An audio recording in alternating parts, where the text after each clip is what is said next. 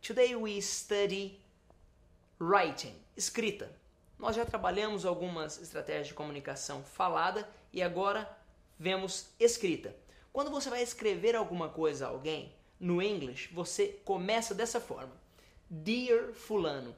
Dear significa prezado, querido, caro.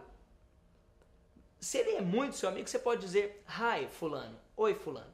E aí você escreve o que você tem para escrever e ao finalizar, se for mais formal, você pode utilizar três expressions: best wishes, best regards, all the best. Essas três dizem tudo de bom, melhores desejos.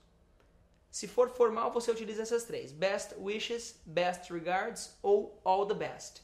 Caso seja um amigo, uma pessoa próxima, você pode utilizar take care, se cuide, ou você pode utilizar see you, até logo. Ok? Remember, para começar qualquer carta, qualquer e-mail, você utiliza dear. Dear fulano. Aí você escreve e para finalizar, você diz best wishes, best regards, all the best. E caso a pessoa, um desses três, tá? Não os três juntos, um desses três.